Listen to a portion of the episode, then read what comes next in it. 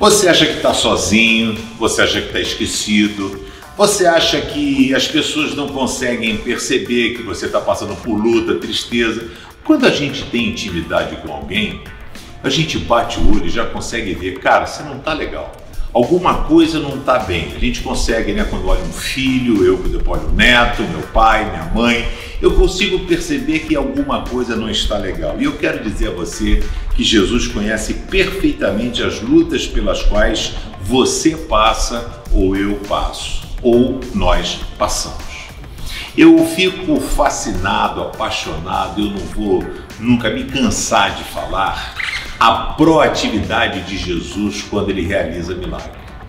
Porque vários dos seus milagres eram milagres que as pessoas gritaram, que as pessoas tocaram, que as pessoas pediram, de várias formas. Mas boa parte dos milagres, a pessoa estava na dela, mas ela estava na hora certa, no lugar certo, diante da pessoa certa. E aí o milagre aconteceu. Como registrado em Lucas 13, verso 10, diz assim: certo sábado, Jesus estava ensinando numa sinagoga.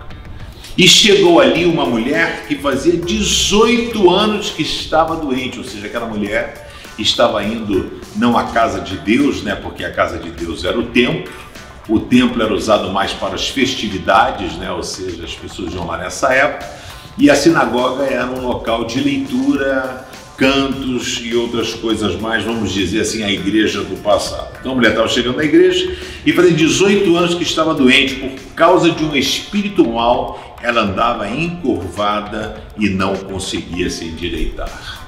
Ela estava na hora certa, no lugar certo, diante da pessoa certa.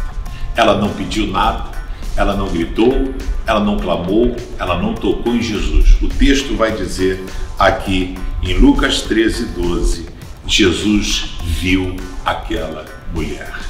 E quando Jesus viu aquela mulher, ele disse: Mulher, você está curada.